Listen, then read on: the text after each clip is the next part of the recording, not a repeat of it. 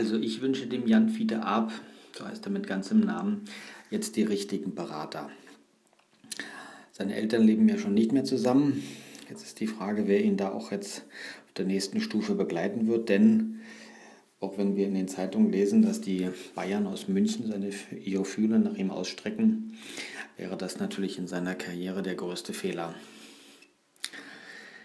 Er wird bekannt bleiben.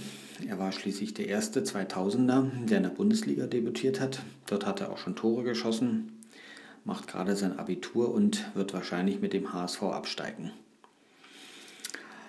Er hat gezeigt, dass er das Potenzial hat, auch in den jungen Jahren schon in der ersten Bundesliga zu spielen.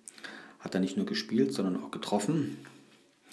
Und warum sollte er nicht nächstes Jahr auch wieder in der Bundesliga spielen? Ich würde ihm empfehlen, statt in den tiefen wilden Süden eher in den hohen Norden zu gehen.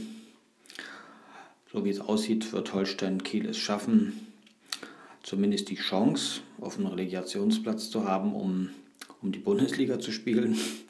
Wollen wir mal nicht hoffen, dass es alles so quer geht, dass die dann doch noch gegen den HSV spielen und der HSV es wieder mal schafft, von der Schippe zu springen.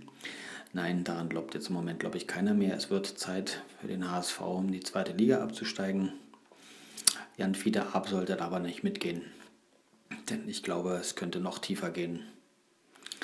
Bei all dem Durcheinander, der da herrscht in Hamburg. Für Jan Fiete könnte Holstein Kiel eine gute Alternative sein. Da gibt es Möglichkeiten, erstklassig zu spielen, sich aufbauen zu lassen mit anderen, die diesem Team helfen wollen, in der Bundesliga zu bleiben. Und dann ein Jahr später ist der gute Junge 19, irgendwann ist er 20. Dann kann man sich nach anderen Vereinen ausstrecken. Noch eine Weile in Deutschland bleiben, bis er vielleicht so 22, 23 ist. Und dann, wenn er dieses Leistungsniveau halten kann, kann er ja in die große weite Welt ziehen. Naja, lassen wir uns mal überraschen, auf wen er hört und wo er hingeht. Tschüss.